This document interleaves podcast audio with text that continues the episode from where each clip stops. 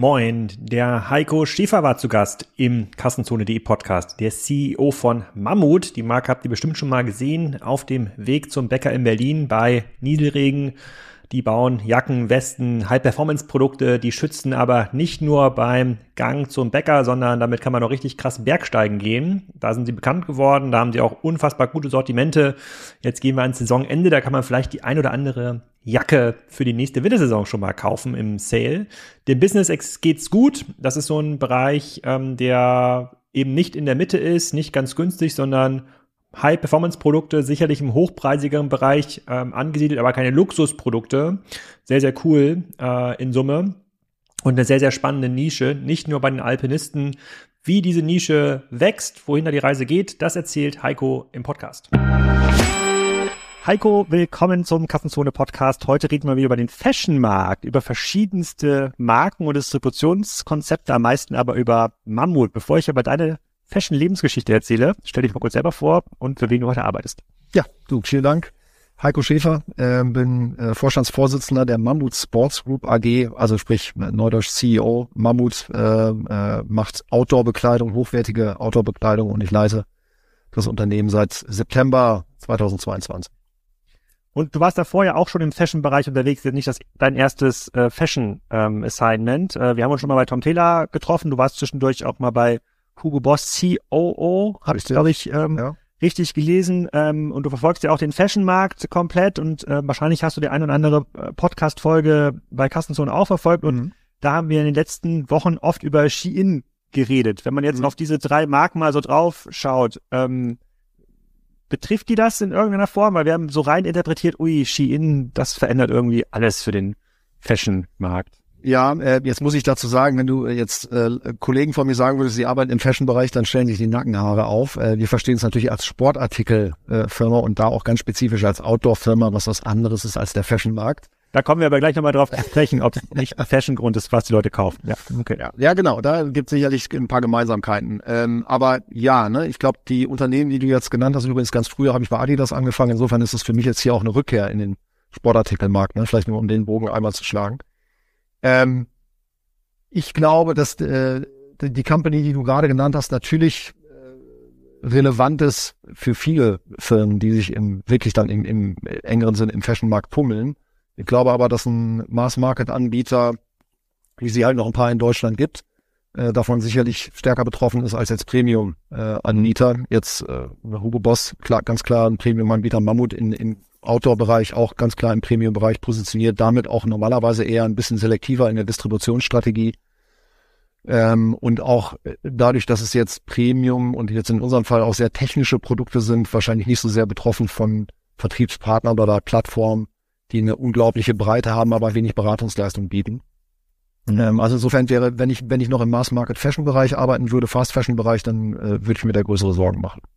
Mhm. Aber dann erklär mal für die Leute, die Mammut äh, nur von den äh, Outdoorjacken kennen, die durch Berlin äh, laufen, was sie eigentlich äh, wirklich verkauft. Ja, also Mammut ist ähm, eine Bergsportmarke im klassischen Sinne. Ähm, seit 1862 äh, stellen wir Artikel für den Bergsport her. Angefangen hat das Ganze mit Seilen, äh, dann Kletterseilen. Ähm, und dieser ganze Bereich ich sage jetzt mal Hardware und Accessories macht heute ungefähr 30 Prozent von unserem Produktprogramm aus. Du hast eben die Jacken angesprochen, was man neudeutscher Apparel nennt, ähm, äh, ist der größte Teil unseres äh, unseres Vertriebs. Ähm, aber wir bieten neben Apparel in allen Variationen von Jacken, Hosen, äh, T-Shirts, ähm, bieten wir aber auch noch Schuhe an. Das heißt, wir sind im Bergsportbereich ein Head-to-Toe-Outfitter vom Kopf bis zu den Füßen und zwar über alle Saisons, sowohl Winter als auch Sommer. Ne, und decken damit Sportarten ab wie äh, klassisches Bergsteigen, leichtes Wandern, äh, Skifahren, natürlich Skitouren gehen, aber auch ähm, Trailrunning, jetzt eher als sommerorientierte Sportart. Und da wirklich in allen Variationen von Schuhen, von Accessories, die du brauchst, Klettergute, Seile, Helme, sonst was, bis zu bis zum Apparel. Und ist das dann auch eine, eine eine Marke, die dann von den Extrembergsteigern ja. ähm, genutzt wird, die dann nicht nur in Alpen, sondern auch dann in Nepal rumklettern. Ich glaube, letzten Jahr gab es diese eine Dokumentation, diese 14 Berge, ich Die 14 Summits, ja, ja, genau. Ja, sozusagen äh, sehr beeindruckender Typ. Äh, wollte ja. ich auch mal einladen auf eine Konferenz und hat er gesagt, äh, kann ich nicht machen, da äh, an dem Tag kletter ich äh, auf dem Mount Ever Everest, klar. Äh, ja. Aber ich würde für diese zwei Stunden kurz zurückfliegen nach Kathmandu, Hubschrauber. Wo man Internetverbindung hat. Genau, um das dann virtuell äh, äh, äh, ja. äh, zu machen. Das heißt, dort findet man auch in diesen äh, Basislagern findet man tatsächlich dann auch eure, sozusagen eure Ausrüstung, euren Apparel und äh, Seil und sowas? Du findest, du findest unsere Ausrüstung überall dort, wo Leute entweder sehr aktiv extrem Bergsport treiben oder den Anspruch äh, haben, Material zu tragen, das die Anforderungen erfüllen kann. Ne? Und ähm, wir, wir, wenn du unsere Konsumenten, äh, Konsumentensegmente anschaust, dann gibt es so ein Segment, was wir äh, was wir identifiziert haben, das, das nennen wir neudeutsch Alpine Athletes, ne? also Leute, die für den Sport leben, das ist fast deren, das ist deren Leben, professionelle Athleten und bei denen sind wir total äh, überindexiert. Ne? Also das ist eine Kundengruppe, die ist natürlich im Weltmarkt sehr klein, aber da sind wir extrem präsent. Leute, die leidenschaftlich Bergsport treiben, haben uns eigentlich immer auf dem Schirm. Alpine Athletes. Okay, ja, okay. Ja. Klingt wie ein Club. Das ist, ist ein, ja, ist, ist ein Club. Äh, es ist eine, eine ganz interessante Community, wenn du dich mit mit Leuten aus dem äh, Bereich auseinandersetzt. Das ist eine, eine spezifische, eine spezielle Community. Da geht es sehr viel um äh, Authentizität, äh, Echtheit dessen, was du, äh, was du erzählst und tust. Ähm, und das ist komplett anders als der gemeine Fashion-Kunde. Ne? Sondern du musst wirklich, wenn du Klamotten im Outdoor-Bereich verkau verkaufst, die einen Performance-Anspruch haben, müsst du auch sicherstellen, dass die, deine Klamotten diesen Anspruch auch wirklich erfüllen können, also technische Performance bieten. Mhm. Und wenn, bei Wikipedia habe ich irgendwo gesehen, 250 Millionen Franken Umsatz, ähm, also quasi eine Viertel, Viertelmilliarde, so Gruppe dieser. Ja, eher, jetzt, jetzt geht's eher in Richtung 300, aber äh, richtig, ne? Also ich sag mal, nahe den 300 Franken, 300 Millionen Franken Umsatz. Ja, da muss man dann bei den Preispunkten 30.000 Jacken verkaufen, äh, was klein ist. Ähm, die, ähm, äh, aber magst du was dazu erzählen, wie ihr das herstellt? Ihr seid ja ein Schweizer Unternehmen. So früher gab es wahrscheinlich eine Seilerei in der Schweiz, die das die Seile hergestellt hat und die wahrscheinlich auch die Karabiner und sowas hergestellt ja. hat. Ich kann mir jetzt nicht vorstellen, dass so eine Jacke, wie du jetzt auch zum Beispiel kriegst, dass man die noch in der Schweiz, auch wenn man dafür 1000 Franken nimmt, dass man die äh, sozusagen in, in, in, in eurem Qualitätsniveau produzieren kann. Wie, ja. wie funktioniert das? Also äh, vielleicht um das vorwegzuschicken, wir haben tatsächlich noch Jacken, die in der Schweiz teilgefertigt werden, die wir auch tatsächlich für 1000 Franken verkaufen. Ja. Ich schaue ähm, meinem Online-Shop hier parallel. Aber ja, kannst du unter Fotix mal nachgucken. Das sind also Jacken, die zumindest Komponenten enthalten, die in der Schweiz äh, gefertigt werden. Wir haben teilweise noch ähm, die hochtechnischen Geräte. Wir äh, sind Weltmarktführer im Be Bereich Lawinensicherheit und ein Ortungsgerät für Verschüttete in Lawinen, das ist unser Barryvox, äh, ist, ist quasi das führende Produkt in dem, in dem Segment, wird tatsächlich noch in der Schweiz, in Tessin gefertigt. Ähm, also insofern gibt es auch als äh, Schweizer Unternehmen noch die Möglichkeit, ab und zu hier was zu fertigen, aber du hast natürlich völlig recht, der Großteil, und das sind über 70 Prozent unseres Volumens und 70 Prozent der Produkte werden nicht mehr in der Schweiz äh, gefertigt. Das äh, macht ökonomisch meistens keinen Sinn und auch mittlerweile, ehrlich gesagt, bei, teilweise bei den technischen Fertig Fertigkeiten, die du brauchst und der Skala, die du brauchst, hast du diese industrielle Basis so nicht mehr in der Schweiz. Europa ist dennoch wichtig für uns. Viele unserer Schuhe werden in Osteuropa gefertigt als Beispiel. Äh, Türkei ist natürlich ein Sourcing-Markt, in dem wir produzieren, aber es ist richtig, viele Produkte kommen aus Asien, wie bei jedem anderen auch. Mhm.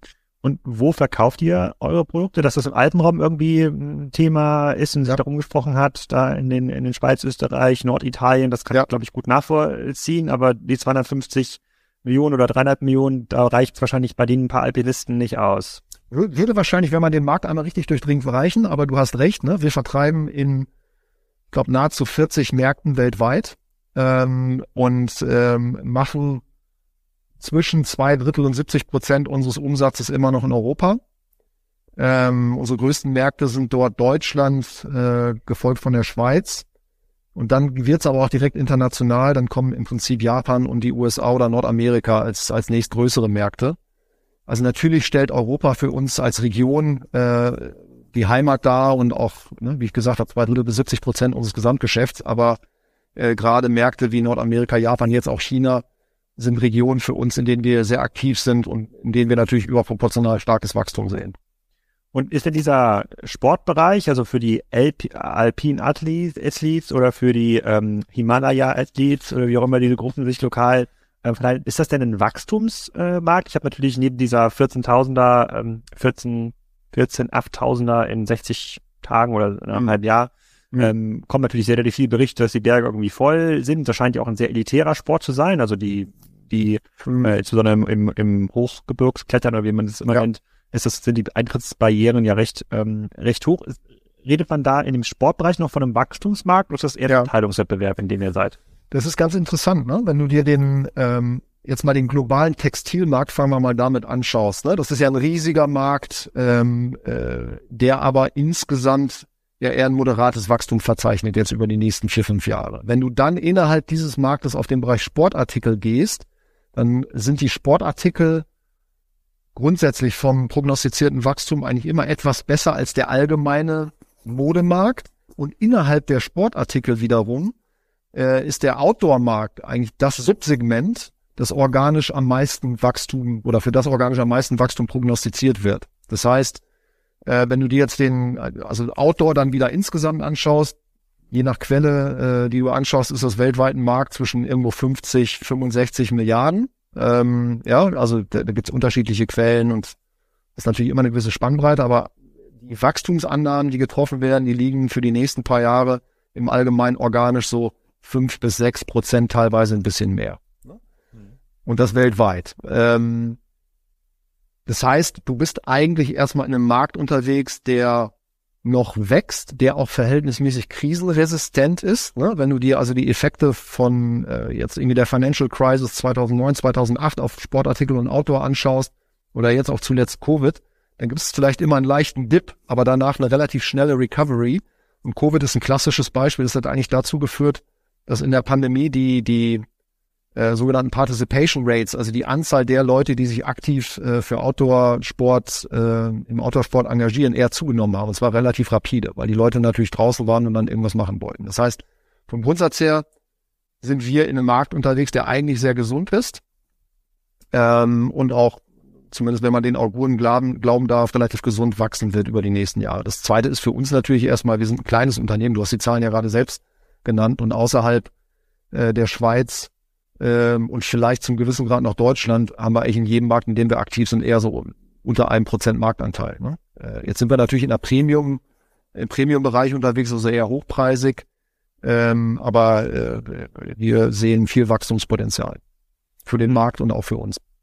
Wie treibt ihr dieses Wachstum, äh, wie treibt ihr dieses Wachstum an? Eher über den klassischen Handel, über eigene Online-Kanäle, über Influ Influencer? Hier diesen Typen, der diese 14 8000er besprochen hat, der müsste doch eigentlich die ganze Zeit so eine Mammutmütze tragen. Ja. Das ist doch, das ist doch quasi euer Axel Schulz mit der Fackelmannmütze. Das müsste doch der, ähm, ich, ich google gleich den Namen dann. Ja, ja, also mir kommt er jetzt auch nicht direkt in, in den Kopf, aber das finde ich eine gute Idee. Vielleicht sollte man den wirklich mal eine Mütze ja. schicken. Wir werden dir auch eine schicken übrigens. Da kannst du beim nächsten Podcast dann eine Schirmmütze mit Mammut tragen.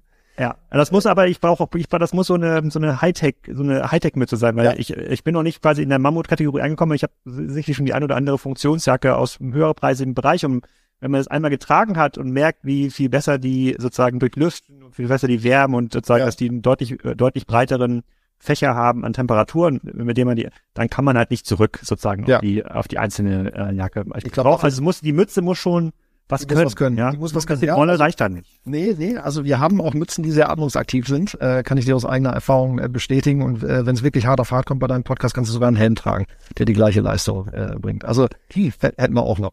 Ähm, aber ähm, so, du hast gefragt nach den Distributionskanälen, ne? also worüber vertreiben wir und, äh, und wo kommt das Wachstum in den nächsten Jahren her?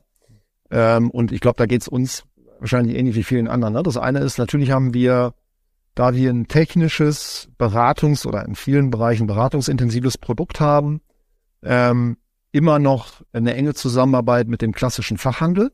Ja? Ähm, und ähm, im weitesten Sinne stellt quasi der Business-to-Business-Kanal oder Wholesale-Kanal, wie man ihn auch nennt, stellt immer noch zwei Drittel unseres, äh, unseres Vertriebsmixes dar. Ne? Ähm, das heißt, ein Drittel roundabout machen wir über eigene Kanäle und da bist du halt in allen Kanälen unterwegs vom Full Price Store über ein Stat also stationärer Full Price Store, Factory Outlet, äh, deinen eigenen E-Shop.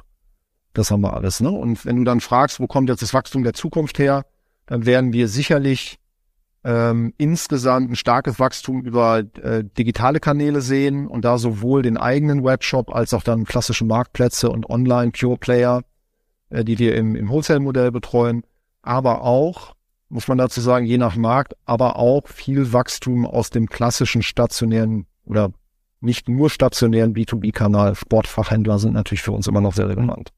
Ja, aber im also ich verstehe quasi diesen klassischen Outdoor-Sportbereich, das kann man noch mhm. durch Corona gut nachvollziehen, dass es da dann auch Leute gibt, die sich entsprechend ähm, sozusagen höher, stärker ausgerüstet haben. Wir reden vielleicht gleich nochmal darüber, wie, wie weit man in andere Sportarten noch rein vertikalisieren mhm. kann. Eine Lauffunktionsjacke, die hat wahrscheinlich ja ähnliche Eigenschaften wie so eine, ja. eine Bergsteiger ähm, Jacke. Aber wie wichtig ist denn dieser klassische Fashion-Markt? Ich habe das im Vorgespräch schon äh, schon gesagt. Ich habe oft diesen Beitrag vom Postillon geteilt. Der heißt Mann in Survival Outdoor-Jacke überlebt Weg zum Bäcker. Mhm. Ähm, da will ich mich gar nicht ausnehmen. Ich trage natürlich auch diese Funktionsjacken, wenn ich auch nur mit zehn Minuten draußen äh, bin, von der Weg äh, auf dem Weg von dem vom Büro zur Bahn. Aber es fühlt sich einfach viel viel besser an. Aber das scheint ja ein Markt zu sein, äh, bei dem diese Jacken quasi nie äh, sozusagen nie einen nie einen Berg sehen. Ja. Sondern eigentlich nur die nur die Innenstadt. Die Leute werden irgendwie fashionbewusster. Es gibt vielleicht auch so Nachhaltigkeitsthema, äh, sind auch bereit, dann für eine Jacke auch mal 500 Euro auszugeben oder eben mehr. Ähm, ist, wie wichtig ist der Markt für euch? Also, ähm, jetzt muss ich erstmal sagen, was ist unser Anspruch und dann was die Realität. Ne? Unser Anspruch ist, äh, jedes Produkt, das wir machen, ist made for mountains ne? und hat damit eine technische Funktion und soll am Ende des Tages unsere Konsumenten in die Lage versetzen, wenn sie das wollen, unvergessliche Erlebnisse in den Bergen zu haben. Das ist Made mal der for Mountain. Ist das auch ein geiler, ist das euer Claim? Made for Mountain? Das ist, nee, das ist nicht unser Claim, aber das ist unser Anspruch. Oh, Claim, Claim. ja, also ich weiß, es ist ein geiler Claim. Haben wir gerade überarbeitet. Ähm, stay tuned, kommt demnächst. Ähm, aber das ist der Anspruch. Ne? Also Made for Mountains, das ist das, was wir tun. Ähm, jetzt hast du eine Sache genannt, die ganz witzig ist und ich weiß nicht, wie belastbar diese Statistik wirklich ist, aber wir haben das hier ein paar Mal diskutiert. Das sind weit über 80 Prozent der Outdoor-Jacken, die nie einen Berg sehen. Ja? Ähm, so, da, damit hast du im Prinzip das bestätigt, was du gerade gesagt hast. Viele Konsumenten, und das variiert ein bisschen nach Region weltweit, kommen wir, kommen wir gleich drauf, kaufen sich ein technisches Produkt oder ein Produkt mit einer technischen Performance-Möglichkeit und haben aber einen komplett anderen Use Case dafür, nämlich damit ins Büro zu gehen oder Brötchen zu holen oder den Hund spazieren zu führen. Ne? Ähm, also insofern ist das natürlich ein Markt, der für alle Spieler in diesem Bereich eine gewisse Relevanz hat. Kommt immer darauf an, wie sehr du dich dann selbst darauf ausrichtest, ne? in, deinem, in deiner Produktentwicklung. Produktentwicklung bei uns ist immer technisch. Und was vielleicht auch ganz interessant ist, weil du das gerade angesprochen hast, ja, ne, also natürlich ist das so und das, das variiert, wie gesagt, relativ stark weltweit. Ne? Wenn du jetzt nach Japan gehst, teilweise auch China, dann ist das so, dass mit Abstand der größte Teil der technischen Outdoor-Klamotte oder auch des technischen Outdoor-Produkts, was da gekauft wird, wahrscheinlich nur selten Schweiß sieht von den Konsumenten, sondern wirklich ein reiner, ein rein Casual Wear hat. Hm. Und ist das in Asien nochmal ein anderes Konsumverhalten als in, äh, als in, als in Deutschland? Also zum Beispiel, wir hatten ja hier schon die eine oder andere Marke ähm, zu Gast, wo dann gesagt wird, es ist dann, keine Ahnung, für eine, eine, eine, eine Fissler-Pfanne in Asien, wenn man die irgendwie zeigt und damit irgendwie kocht aus, ähm, aus Deutschland, das ist dann einfach so ein Status. Symbol. Funktioniert Mammut, Mammut als Statussymbol, wenn ich in Shanghai in der Regionalbahn fahre?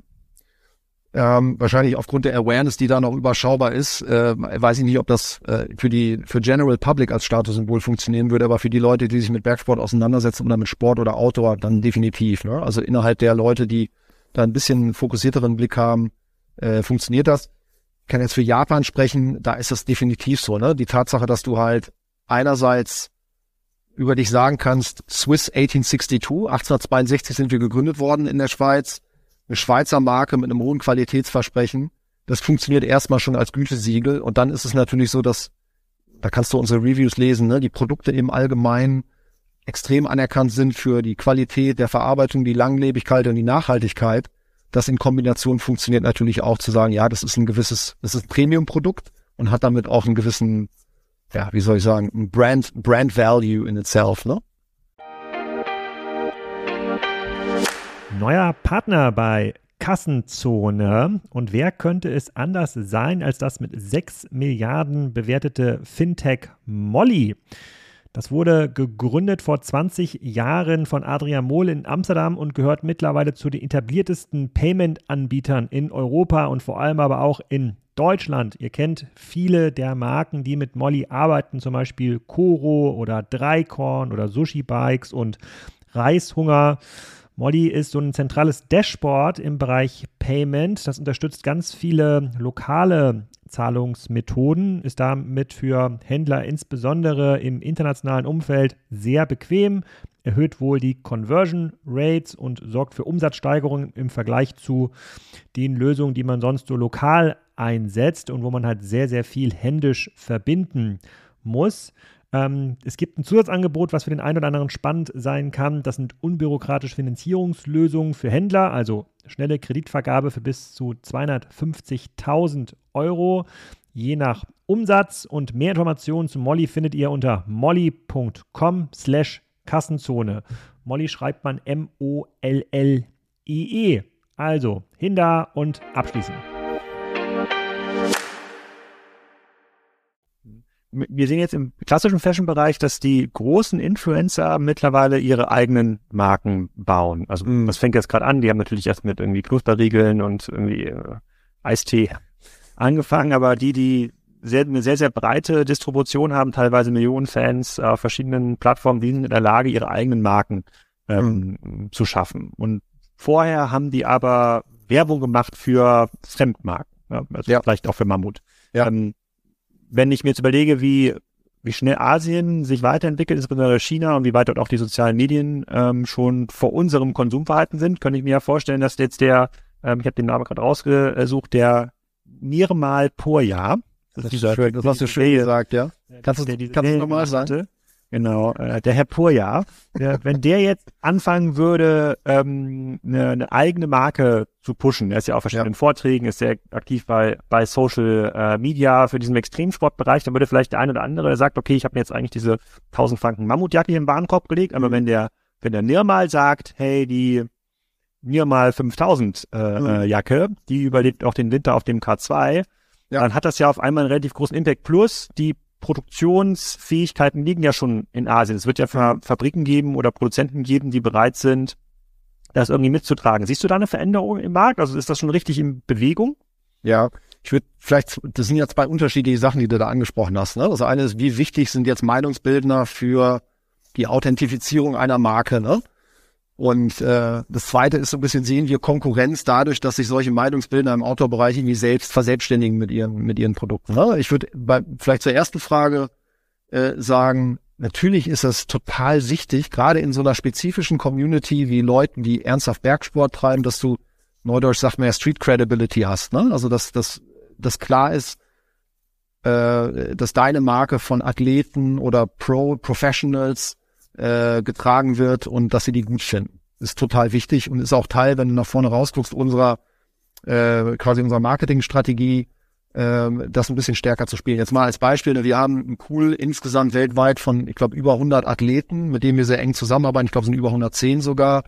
Wir haben ein globales sogenanntes Pro-Team von Athleten, das sind zehn das sind voll professionelle, äh, entweder äh, Freeskier oder Bergsteiger oder Kletterer. Der weltbeste Kletterer Adam Ondra äh, ist, ist jemand, der bei uns äh, von uns gesponsert wird, mit dem wir jetzt gerade auch ein paar Produkte zusammen entwickelt haben. Was, also macht der immer dieses Bouldern oder Klettern am Berg oder Bouldern und Klettern, ne? Also wirklich kannst du Flatanga ist so eine so eine Höhle da irgendwie in in Norwegen, kannst du mal gucken, Kletterregion, er macht irre Sachen. Ach so. Oder was nicht der erste, äh, da fällt mir noch dieses andere Doku ein, wo dieser eine diese freie Wand da bestiegen hat. Das war auch irgendwie ein Free Solo. Ach, ja, Free Solo, das, das war Hammer. Kann ich jedem empfehlen, der sich dafür interessiert. Alter Schwede. Ja, du, also es äh, ne, würde ich auch empfehlen. Es äh, ist echt toll. Ist jetzt nichts, was ich persönlich machen würde, aber da muss man ja schon eine gewisse Craziness haben. Aber genau, sowas ist äh, Adam Ondra, kannst du nachgucken. Eine Riesennummer und für uns ein toller Partner. Wir haben jetzt gerade den ähm, äh, Olympiagold-Medaillengewinner, seitdem das Klettern ja olympisch geworden ist, haben wir unter Vertrag genommen. Also diese Gruppe von Athleten ist natürlich wichtig. Das zweite, ähm, äh, die zweite Gruppe, mit der wir sehr eng zusammenarbeiten, sind Leute, die äh, jeden Tag am Berg arbeiten. Ne? Also wir äh, statten zum Beispiel äh, den zweitgrößten Skiresortbetreiber in den USA aus. Der hat, glaube ich, um die 30 Skiresorts und die ganzen Mannschaften von denen, die sowohl an den Liften sind, die Ski Patrollers, die Leute, die die Lawinensprengungen machen und so weiter, werden von uns ausgestattet. Ne? Ähm, und tragen unsere Produkte. Die sind am Tag halt acht, zehn, zwölf Stunden draußen und dann kannst du dir ungefähr vorstellen, was das Produkt aushalten muss. Aber wie funktioniert das? Dann muss man, schließt man quasi eine Art Sponsoring-Vertrag hat, oder ist es ein klassischer? Das gibt's, das ist ein klassisches Ausschreibungsgeschäft, ne? Die, die schreiben das aus und dann kannst du dich darum bewerben. Das ist also natürlich wollen wir damit auch Geld verdienen irgendwo, aber das ist halt schön, die suchen dann im Normalfall halt das Produkt danach aus. Jetzt in unserem Fall weiß ich es definitiv so, was das Produkt leisten kann, weil ich ja weiß, wen wir da verdrängt haben. Und die sind happy damit, ne, weil das halt ein extrem, wie gesagt, hochqualitatives, performantes Produkt ist. Wen habt ihr denn verdrängt? Kann ich nicht sagen. Jemand, das muss, kann ich ja versuchen zu recherchieren. Ja, kannst du, kannst du re recherchieren, ist eine skandinavische Marke, kann ich nur sagen. Okay. Ähm, ähm und äh, das, das geht dann bis hin zu äh, ähm, äh, Hubschrauberpiloten. Ne? Gestatten ähm, die, die Hubschrauberpiloten in, ich glaube, Norwegen ist das aus, die halt rausfliegen, da irgendwie Rescue machen und zu den Ölplattformen rausfliegen und so weiter. Ne? Und das ist natürlich für Konsumenten, wenn die sehen, dass solche Leute, die damit arbeiten müssen, unsere Produkte tragen, ist das auch extrem wichtig. Ne? Und dann geht's halt weiter über Kletterhallen und und und, die wir natürlich ausstatten. Also insofern ähm, würde ich sagen, Influencer im weitesten Sinne bestehend aus Athleten, äh, bestehend aus Professionals, beruflich tätigen äh, äh, Leuten im, im Outdoor-Bereich und dann natürlich auch sonstigen Influencern sind ganz sind, sind wichtig, weil sie deine Marke authentifizieren und äh, unter Beweis stellen, dass, dass das Produkt was kann. Ne? Also erst. Okay, und ich habe ich hab jetzt hier nach Adam Ondra quasi einmal einmal gegoogelt, da steht, da steht, er wechselt ins Mammut Climbing Team. Also es ist jetzt quasi nicht so eine, ich gebe dem jetzt mal ein paar Klamotten, Seile, Karabiner und dann mhm. werden die Kamera gehalten, wenn er mal irgendwie interviewt wird, sondern es gibt eine richtige Infrastruktur rund um genau. dieses Sportsteam ähm, drumherum mit Trainern, die dann teilweise vom Mammut bezahlt werden, gemeinsam Kletterausflügen. Ja, also ich meine, das sind, weißt du, das sind ja, das sind ja Professionals, ne? Das ist deren Leben.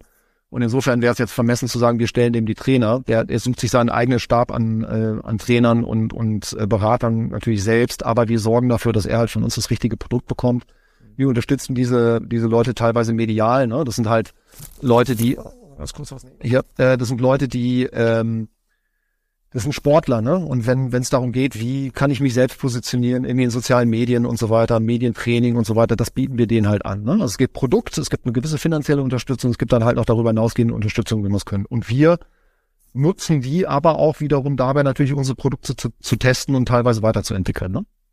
Mhm. Okay, dann gehen wir mal zurück zu dem zweiten Teil der Frage. Fangen solche Arten von Sportlern, also jetzt vielleicht nicht der Eden, weil er ja gerade ins Mammut Climbing Team gewechselt ist, aber seht ihr quasi schon an der Spitze in eurem Premium-Segment von Influencern getriebene Marken? Nein. Ähm, und ich glaube, da muss man, ähm, also ich sehe das zumindest noch nicht wirklich, ähm, dass das irgendwo skalieren kann. Und da muss man wahrscheinlich ein bisschen unterscheiden zwischen dem globalen Fashion-Markt, ne, irgendwie, äh, wo du halt relativ geringe Entry-Barriers hast, ne, du musst halt eine Klamotte haben, die gut aussieht, ja, oder, oder für deine Zielgruppe irgendwie äh, gut aussieht.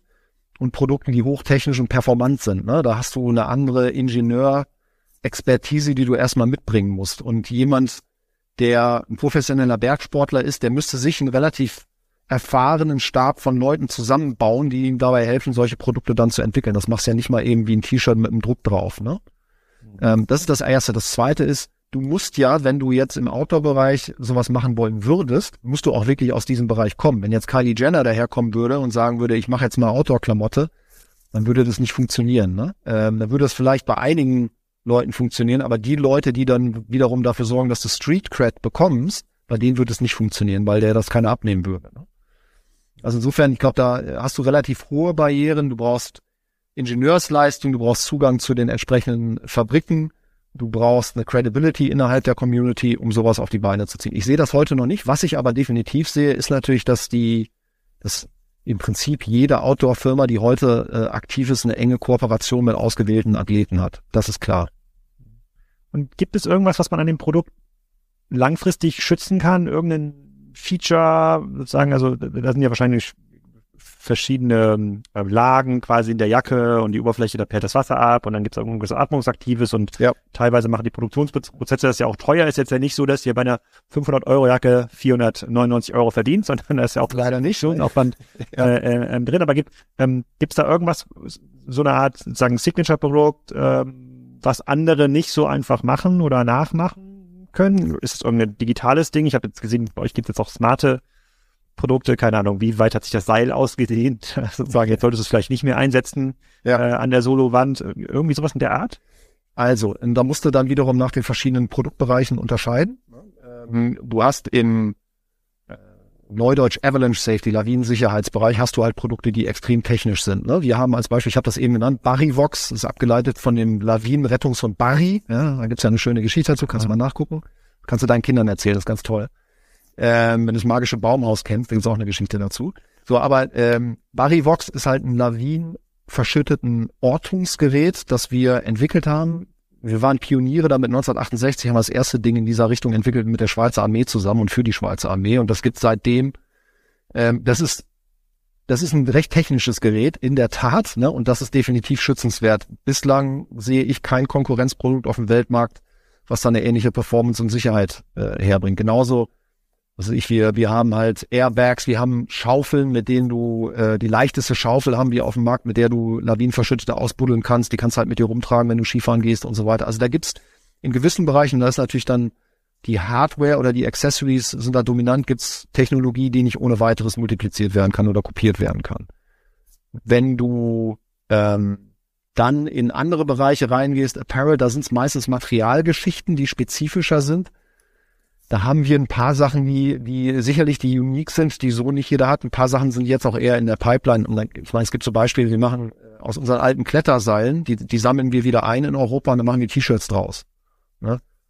Kannst du darüber sprechen, ist das jetzt äh, eine, eine unique intellectual property? Nee, wahrscheinlich nicht. Aber wir waren als, als, als erster damit am Markt ne? und haben angefangen, das zu tun.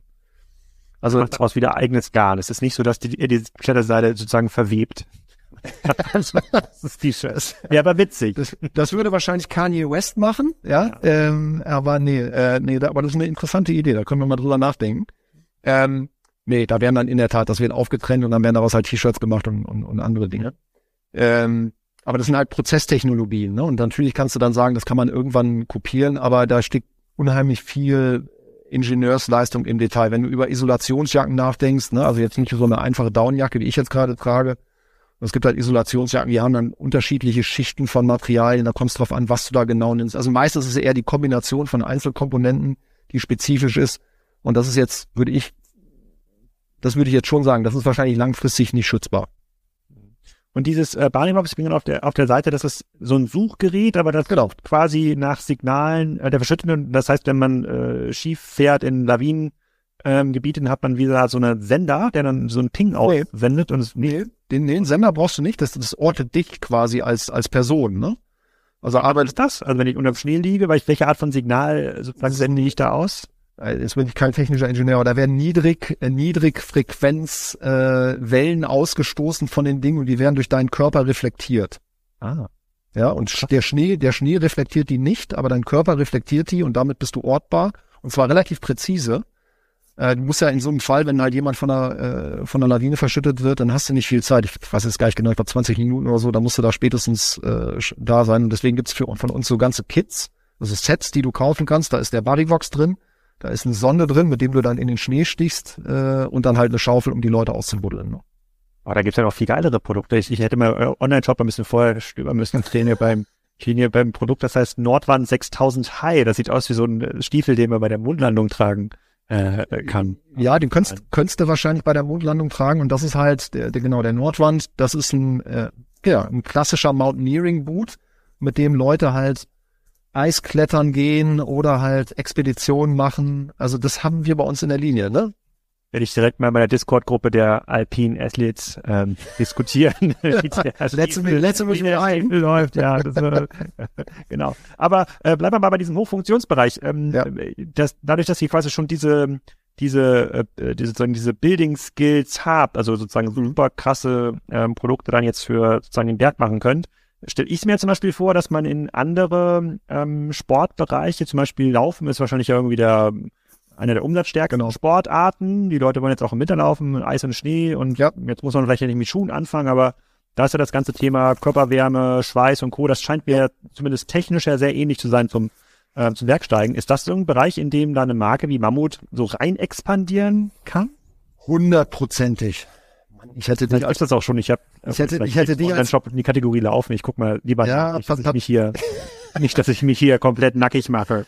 Ich, den, ich hätte den Alex einfach früher als Berater reinholen sollen, dann wäre jetzt schon fertig. Aber pass auf, äh, hundertprozentig, ne? Ähm, du hast natürlich, wenn du, wenn du irgendwie Schuhe machen kannst, mit denen du wandern kannst, mit denen du den Berg hochlaufen kannst, die Grip haben, die eine Stabilität haben, dann solltest du idealerweise auch in der Lage sein zu sagen, was heißt denn das, wenn ich diese äh, Skills, irgendwie was Sohlenkonstruktion angeht und so weiter, übertrage auf einen Laufschuh, ähm, ja, ne, dann hast du natürlich vielleicht einen ganz guten Startpunkt. Und weil du das gerade angesprochen hast, bin heute Morgen in die Arbeit gelaufen ah. mit diesem Schuh. Ich bin also quasi Testläufer für einen Mammut Trail Running Schuh. Oh, das müssen sich jetzt die, die meisten hören es ja als Podcast, nur wenige gucken das Video, aber ich verlinke mal diese Stelle im äh, YouTube-Video, könnt ihr mal reinschauen. Ja, der sieht ja, ja richtig gut aus. Ja. ja. der sieht gut aus und äh, das Wichtige ist, der läuft sich auch gut, ne? hat dann halt irgendwie ein bisschen mehr Grip und ein bisschen mehr Sohle. Ähm, wir haben, kannst du jetzt, glaube ich, ab März, April bei uns kaufen, eine Trail Running. Äh, also Trail Running ist ja mittlerweile fast alles, was nicht auf der Straße ist, aber bei uns ist halt ernsthaftes Trail Running äh, äh, Kapsel am Markt. Ähm, äh, das heißt, es ist genau das, was du sagst. Ne? Wir sind natürlich dann dabei, dass wir sagen, naja, wenn wir halt irgendwie Bergsteigen und wandern können, dann können wir auch laufen.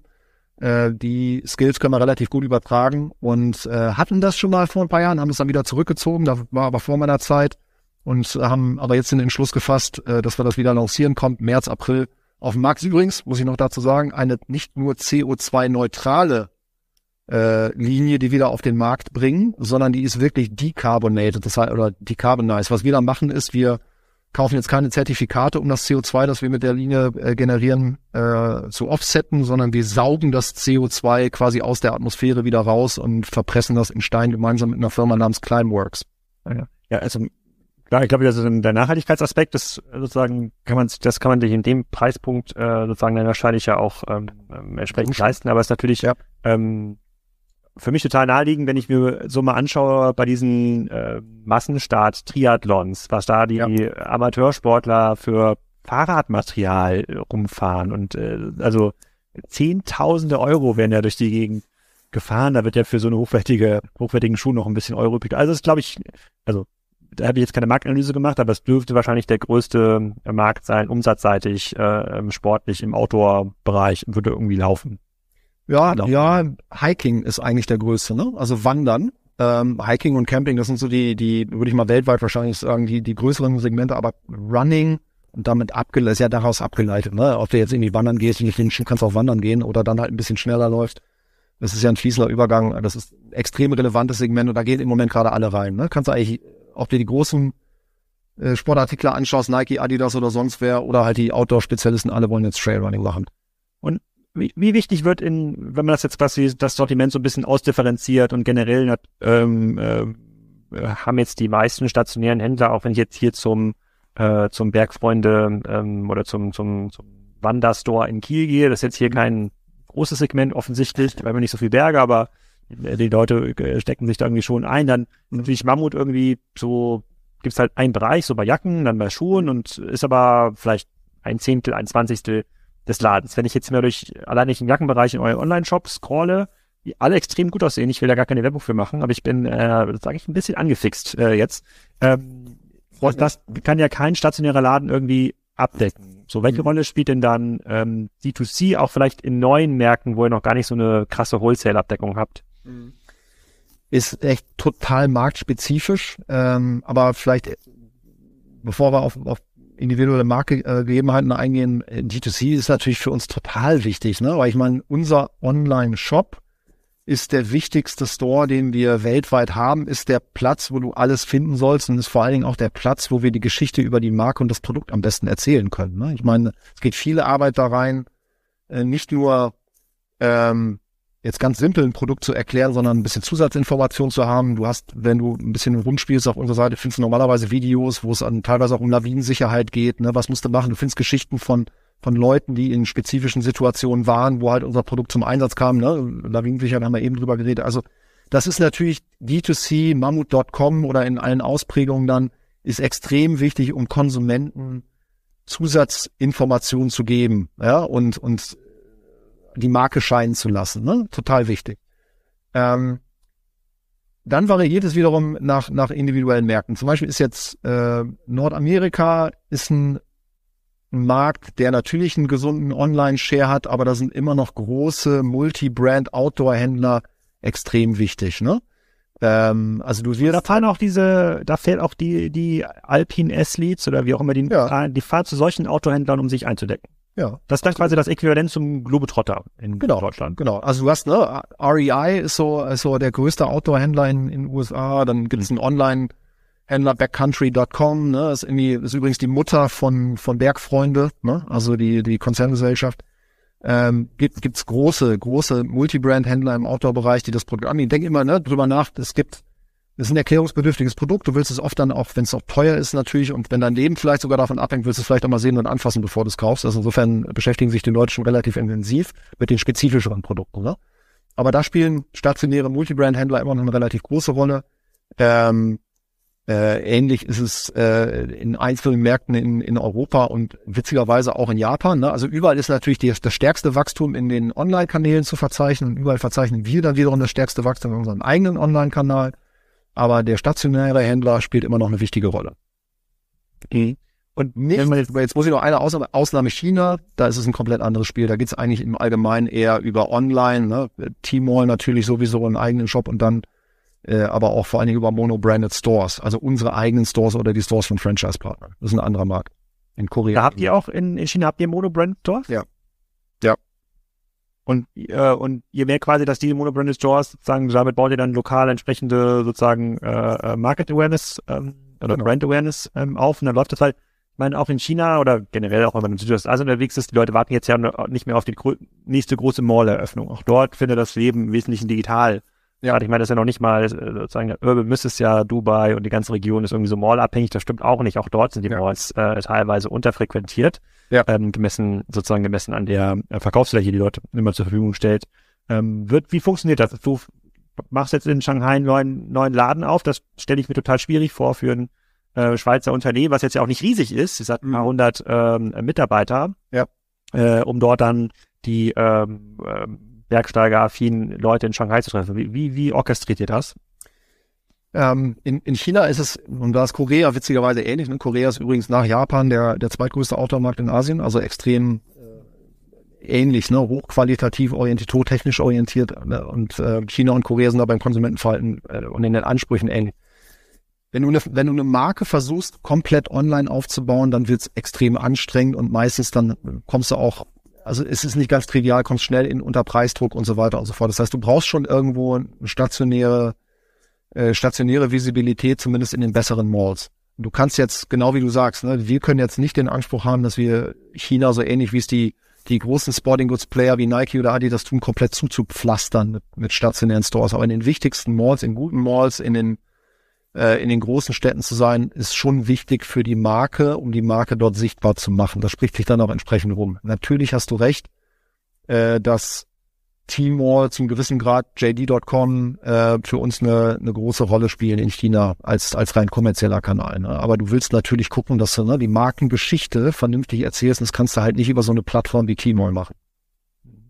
Und habt ihr dann eine Chance mit einem Direct-to-Consumer-Kanal, gar nicht als Absatzkanal, sondern als Kommunikationskanal, die Nähe zu euren Kunden ähm, äh, ja, ja besser auszugestalten, wenn, man sich ja eindeckt bei euch, also von äh, sozusagen von Kopf äh, bis Fuß und dann noch ein bisschen Ausrüstung, da reden wir ja schon über einen deutlich vierstelligen Warenkorb, kann auch Ja. fünfstellig ähm, werden. Das würde ja schon fast dazu berechtigen, ähm, eine Mammut-App rauszubringen, bei der ich dann bestimmte, keine Ahnung, ich weiß gar nicht, was würde man denn als Bergsteiger, wird man dann nicht am Berg sagen, guck mal, das Seil ist gerissen, dann braucht man den Service vielleicht hinterher, aber Nee, hier ist, äh, irgendwas ist abgetragen, irgendwas muss repariert ähm, werden. Welche Rolle spielen diese ja, Messaging-Kanäle dafür euch? Ja. Ich glaube, bevor wir auf eine, äh, auf eine Native-App kommen, haben wir noch äh, eine Menge andere Sachen, die wir tun können. Ähm, also äh, da haben wir viel, viel Überholungsbedarf an, an, an anderer Stelle. Ne? Aber vielleicht ganz kurz, weil du, bevor wir da wieder drauf kommen, weil du es gerade gesagt hast, reparieren kannst du heute schon Sachen. Bei uns lassen findest du auch einen Link auf der Webpage. Äh, bei uns, wir haben letztes Jahr in Europa über 14.000 Produkte reparieren lassen. Äh, und haben eigenen, eigenen Repair-Service sowohl in Deutschland als auch in der Schweiz, um das zu tun. Also wenn zum Beispiel mal ein Riss in der Jacke ist, wo man sich jetzt Genau. rein aufgeschnitten hat, solche, solche Sachen, kann man es für euch schicken, dann macht der schickst, schickst du ein, machen wir für dich. Und das geht von ganz trivialen Sachen wie, da ist irgendwie der, äh, ist irgendwie ein Reißverschluss, der gefixt werden muss, bis der, das, was du gerade dargestellt hast, ist der häufigste Fall. Ein Riss in einer Downjacke, weil du irgendwie beim Klettern irgendwo dran, äh, dran gekommen bist oder hängen geblieben bist. Äh, bis halt alles Mögliche, ne? Also das machen wir heute schon. Äh, wir sind ein Unternehmen in der Historie gewesen und ich bin jetzt ja noch nicht so lange dabei, das viele Sachen gemacht hat, aber wenig drüber gesprochen hat. Und deswegen ist, glaube ich, der erste Schritt, bevor wir dann äh, eine eigene App rausbringen, erstmal, dass wir sicherstellen, dass die Leute diese Informationen auch dort finden, wo sie vielleicht zufällig mal vorbeikommen, nämlich auf mammut.com oder dann halt bei unseren Handelspartnern, ob das irgendwie ne, von Bergfreunde, Bergzeit, Salando, sonst wie äh, ist. Ne? Ähm, also den, den Schritt zu einer App, den sehe ich im Moment noch nicht. Ich habe ja mit äh, vor kurzem hier mit ähm, einem der größten Hersteller von äh, Wohnwagen und Wohnmobilen gesprochen und ähm, die haben natürlich enorm von der Corona-Nachfrage nochmal profitiert, ja. konnten aber gar nicht mehr produzieren. Also man kann jetzt nicht einfach nochmal drei Produktionsstraßen für weitere Wohnwagen bauen. Und mhm. die, die haben davon berichtet, dass die ähm, Nachfrage oder Boom nicht zurückgegangen ist, auch nicht nach Corona. Also quasi die Leute, die in diesem Markt neu angekommen sind, bleiben auch dabei. Ja. Sagen, Markt, der Markt vergrößert sich und das ist ja ein Riesenmarkt, 10, ja. 20, 30 Milliarden im Jahr in Europa. Wie ist das denn äh, in eurem Markt? Ihr hattet auch diesen Corona-Kick. Ja, die Leute haben gesagt, okay, ich muss jetzt irgendwie raus, da brauche ich irgendwie bessere Klamotten und das Geld, was ich jetzt nicht für die Reise nach äh, in, auf die Malediven ausgehe, das kann ich jetzt auch in, in gute Sachen von Mammut stecken. Bleiben die dabei? Ist das ein nachhaltiger Effekt gewesen? Oder Grund merkt ihr, dass es dann wieder so ein das Plateau wieder so ein bisschen runtergeht? Grundsätzlich schon. Ja, also ähm, und nochmal, es variiert ein bisschen. Du hattest zum Beispiel vor ein paar Jahren, ich glaube 2020 oder 2018, weiß ich gar nicht genau. Also du hattest in Japan eine Riesenwelle, ähm, 2020 war das, glaube ich, in Olympia, ähm, eine Riesenwelle im Zusammenhang mit der mit der Olympiade. Äh, als Klettern dann aufgenommen wurde, ging es total ab. Da sind äh, Kletterhallen aus dem Boden geschossen. Die Hälfte davon hat dann irgendwie wieder zugemacht. Ne? Also deswegen, es gibt gewisse Sachen, die, glaube ich, mhm. zyklisch sind, aber die grundsätzliche Teilnahme an Outdoor-Aktivitäten ist was, was verbleibt. Ähm, was man natürlich sagen muss, es ist ein Unterschied zwischen Leuten, die sich eine Erstausstattung kaufen äh, und Leuten, die ja dann halt, ich sag mal, Addition oder Replenishment-Käufe äh, tätigen, ne? Also Ersatzkäufe tätigen. Ähm, bei uns ist es ja so, wenn du dir von uns eine Ausstattung, hast gerade gesagt, zulegst, dann kostet das eine Stange Geld und normalerweise hast du dann auch den Anspruch, dass du diese Sachen über mehrere Jahre hinweg nutzen kannst. Und deswegen sehen wir jetzt nicht, dass die Welle, die wir vielleicht durch Corona ausgelöst hatten, dass, dass die sich unbedingt jetzt jedes Jahr wiederholen wird. Aber die, die Partizipation in der Aktivität, die bleibt. Wir sehen sogar, dass das Interessante ist ja, dass nicht nur die Teilnahme grundsätzlich zunimmt, sondern auch der Ausstattungsgrad zunimmt. Ne? Es ist, ich muss, schick dir das vielleicht im Nachgang. Es gibt so ein schönes Bild, wenn jemand in den, was ich vor vor 50 Jahren Bergstein gegangen ist, da war das seine Ausstattung, ja. Und wenn er heute Bergstein geht, dann ist das seine Ausstattung. Ne? Das heißt also, alles wird viel spezialisierter, viel kleinteiliger, feingliedriger, was man sich dazulegt. Äh, und, und das ist natürlich auch was, was, was wahrscheinlich so ein bisschen das, das äh, langfristige organische Wachstum dieses Marktes erklärt. Ne? Weil die, äh, die, die Spezifität der Produkte, die du dir zu, zu, zulegst, immer höher wird. Ne? Früher bist du halt mit einer Jacke Skilaufen gegangen, bist damit wandern gegangen. Also bist damit ins Büro gegangen und heute hast du für jeden Zweck unterschiedliche Dinge. Naja, jetzt haben wir ja sozusagen, jetzt haben wir ja die äh, Bergsteigerjacke haben wir jetzt ja beim Bäcker in Berlin. Also sozusagen, das hat sich, diese Richtung hat sich das ja zumindest äh, als Multifunktionsobjekt entwickelt. Ab, absolut, und freut uns total. Wir sind dankbar über jeden Konsumenten, der unsere Klamotte auch zum Brötchen holen trägt. Ja, aber wie gesagt, ich bin stolz drauf. Also ich mag meine, auch meine Multifunktionsjacke. Ich fühle mich auch geschützt beim Regen Ja, in Kiel ähm, ist das natürlich auch noch äh, so. Absolut. Der ja. Tier ist schon ordentlich. Ähm, aber du hast ja bei Adidas gearbeitet, du hast da auch, ähm, angefangen und wenn, wenn ich sozusagen von diesen großen Brands so Nike, Adidas so überlege, wie kann ich da noch mich ähm, entwickeln in bestimmte Bereiche, die haben natürlich die großen Sportarten, irgendwie Fußball, Tennis und, und Co. laufen, das decken die irgendwie super ab, aber da wird es ja auch immer mal die Überlegung geben, okay, ich weiß jetzt nicht, wie groß jetzt der spezifische Alpinmarkt ist, aber ja. so wie du es beschrieben hast, ist in dieser ganzen Outdoor-Premium-Ecke sind ja schon ein paar Milliarden, die zu verteilen sind. Das, da werden ja. sich ja dann auch ein paar Strategen bei Adidas und Nike ja. Gedanken ähm, darum machen. Ja, wo jetzt, jetzt habe ich noch nicht wahrgenommen, dass es weder von Nike noch von Adidas irgendwie so eine 1000 Euro Bergsteigerjacke gibt, aber sozusagen, mhm. die könnten es ja auch produzieren. Also die haben ja irgendwie auch die Produktion ähm, Kapazitäten. Wo ist da die Grenze für diese Massen, äh, für diese Massenmarken? Also wo ist, ja. warum fällt ihnen das so schwer, da reinzukommen? Ähm, also sie versuchen es, aber sie versuchen es sehr unterschiedlich. Ne? Von Nike wirst du da ähm, relativ oder siehst du heute relativ wenig. Es gibt so eine Submarke, ich glaube ACG nennt sich das von von Nike, die so, ein, ja, so einen gewissen Outdoor-Anspruch äh, hat, aber die ist jetzt nicht extrem technisch. Ne? Also da findest du zwar auch dann eine Outdoor-Jacke, aber das kannst du jetzt nicht mit dem vergleichen, was wir anbieten. Adidas hat das gerade mit einem stärkeren Fokus gemacht. Die haben ja eigentlich sogar ihre Submarke TEDx, nennt sich das, ausgekoppelt Ne? Also TR Doppel T-E-R-R-E-X, ähm, und haben dafür sogar eigene Stores. In München findest du in der, in der Sendlinger Straße einen Adidas Terex Store. Das ist ein Terex Store und kein Adidas Store. Und der hat nur Terex mit Doppel Terex, ja, Doppel R. T-E-R-R-E-X. Ähm, und ähm, da geht's dann halt um genau äh, ne, Trailrunning natürlich, ja, weil sie da natürlich auch dann irgendwie einen leichten Einstieg haben, um Mountainbiking und Wandern. Ne? Das sind so die Dinge, die die da anbieten. Die haben das auch erkannt, also die Großen haben das definitiv auch erkannt, dass der Outdoor-Markt ein interessanter ist, ein wachsender, ein gesunder Markt mit einer gewissen Preisbereitschaft. Aber die spielen es halt unterschiedlich. Wenn ich jetzt gerade über das Beispiel Adidas rede, ich arbeite da jetzt nicht und kann deswegen nur eine Outside-In-Perspektive haben, ähm, dann ist es eher so, dass die ein Produkt haben, was sage ich mal, massenfähiger und konsumiger ist und vielleicht nicht ganz so technisch. Wir haben das auch. Ne? Ich meine, hier den Schuh, den ich dir eben gezeigt habe, den wirst du vielleicht nicht ganz so performant auch bei Terex bekommen. Aber ähm, irgendwann haben die halt ein Limit. Ne? Den, den Stiefel, den du eben angesprochen hast, unseren Nordwandstiefel, den bekommst du natürlich bei Terex nicht. Aber diesen ich sag mal, den, den Massenmarktteil des Outdoor-Segments, den versuchen auch die großen Spieler irgendwie anzuknabbern. Mhm. Okay, verstehe ich. Also Adidas macht das mit einer Marke. Bleib mal ganz kurz bei dem Schuh, den du gerade in die Kamera gehalten ja. hast. Wenn ich jetzt äh, soll ich nochmal zeigen, oder was? Ja, meine Frau geht auch oft laufen. Und in Kiel ist es so, äh, da gibt es eine, sozusagen einen Laden, der dem alle ambitionierten äh, Läufer ihre Schuhe kaufen, weil die größte Auswahl, sehr, sehr, sehr, sehr faires Rückabrecht und Läufer haben ja so ganz spezielle Anforderungen. Manchmal funktioniert der Essex-Schuh gut, manchmal eben nicht. Genau. Und muss man ausprobieren. Das ist Zippels Läuferwelt. Da kaufen alle ihren Schuh. Wenn ich jetzt überlege, jetzt kommt da der Mammutvertriebler oder irgendjemand, der dieses Produkt mal vorzeigt und jetzt kommt jetzt irgendwie zu Zippels. Die haben ja auch schon ein sehr, sehr volles Regal, müssen sich jetzt ja. entscheiden. So, was ist denn dann euer Pitch? Warum sollten die denn diesen Schuh damit ausstellen? Weil wenn der dort nicht verkauft wird, dann stelle ich mir schwer vor, dass man in der Kieler Läuferwelt irgendeine gute Durchdringung schafft. Ja. Es ist Kiel natürlich echt toughes, äh, toughes äh, super tough in jeder Hinsicht.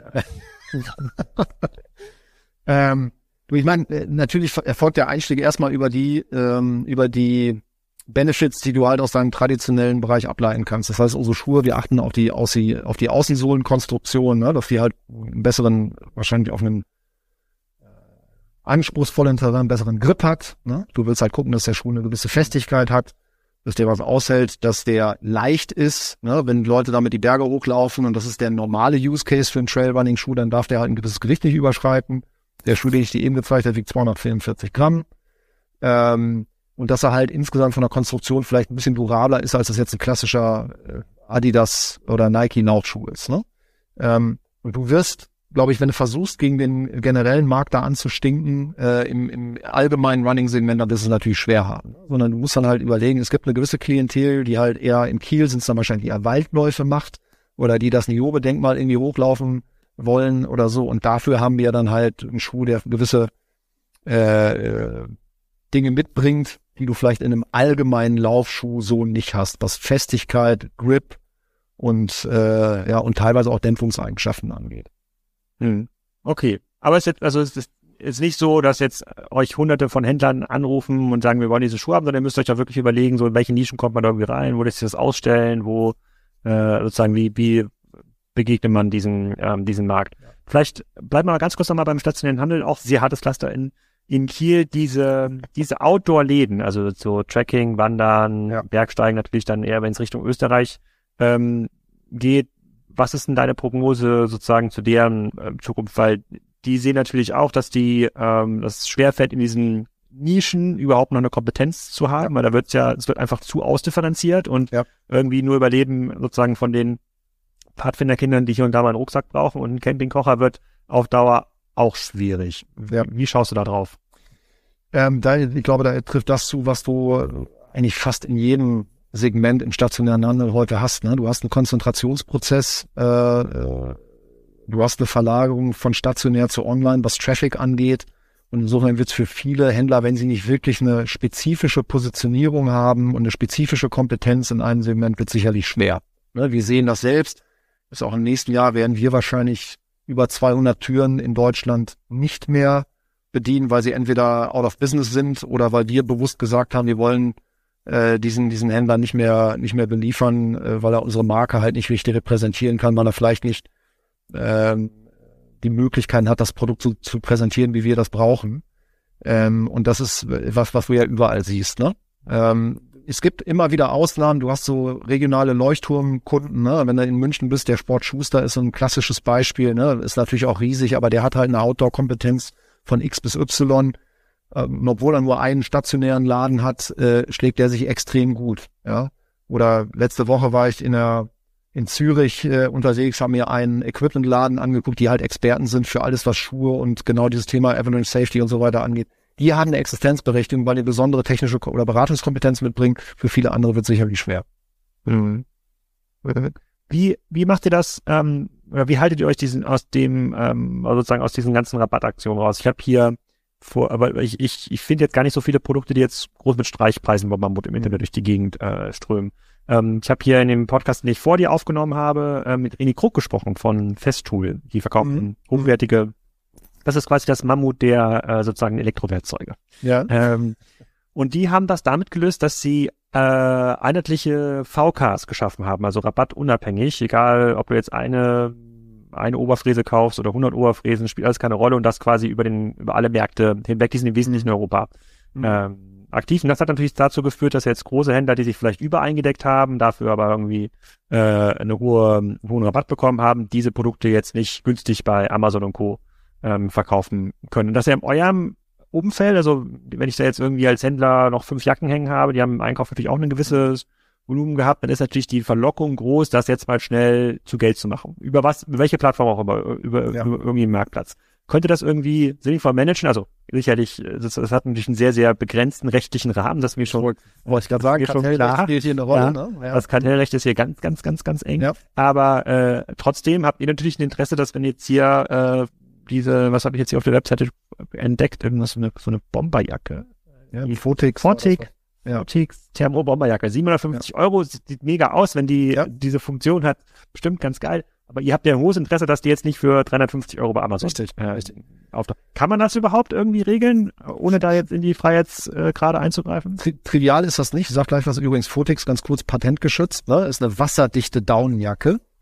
Wasserdicht, das gibt's sonst nicht, deswegen ist sie auch so teuer. Mann, Mann, Mann, hier werde ich noch Geld ausgeben. Nein. Ich sag's dir, ich sag's dir. Und die wird in der Schweiz äh, teilgefertigt. Ähm, so, aber ähm, zu dem Thema, ja, du hast einen extrem engen Rahmen, ne, wie du das steuern kannst. Wir machen eigentlich äh, zwei Dinge äh, in dem Kontext. Das eine ist, dass wir versuchen, irgendwie halbwegs auszusteuern, wie viel Ware wohin grundsätzlich geht. Ne? Und dass du halt nicht versuchst, irgendwie, ich habe auch schon früher mal Unternehmen erlebt, die gesagt haben, Warendruck erzeugt Umsatz. Ja, und da ging es dann einfach nur darum, die Kanäle voll zu stopfen bis zum geht nicht mehr. Und was dann später rabattiert werden muss, ist nicht mehr mein Problem. Damit machst du natürlich eine Marke langfristig kaputt. Das heißt, du musst einerseits deine Distribution äh, so aufsetzen, äh, dass du nicht in eine Falle läufst und einfach irgendwie Ware wegpresst. Das zweite ist, ja, wir haben leider das Problem, dass wir von gewissen, gerade im Online-Bereich, von gewissen Händlern oder ja, Händlern manchmal genutzt wurden, so ein bisschen als Traffic Generator, ne? so ähnlich wie das früher die Ariel äh, 10 Kilo äh, Bombe war.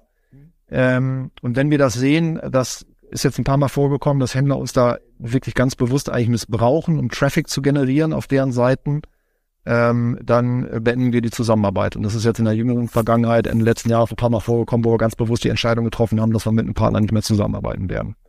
Ähm, aber du kannst das nur ganz schwer steuern und jetzt auch für dich, ne? Also ich gucke mir auf jede Woche gucken wir uns hier gemeinsam unsere äh, unser Zahlenwerk für den Online-Kanal an und dann tracken wir auch, wie viel, bei wie viel Prozent unserer Items sind wir eigentlich der äh, in, in einem gewissen Rahmen ein günstiger Anbieter und wie viel wird deutlich günstiger außerhalb unseres eigenen, eigenen .com-Kanals angeboten. Und das ist immer eine hohe Zahl, aber du kannst es nicht voll steuern. Aber ja, seid ihr nicht so weit, dass ihr Streichpreise bei euch im eigenen Online-Shop machen würdet?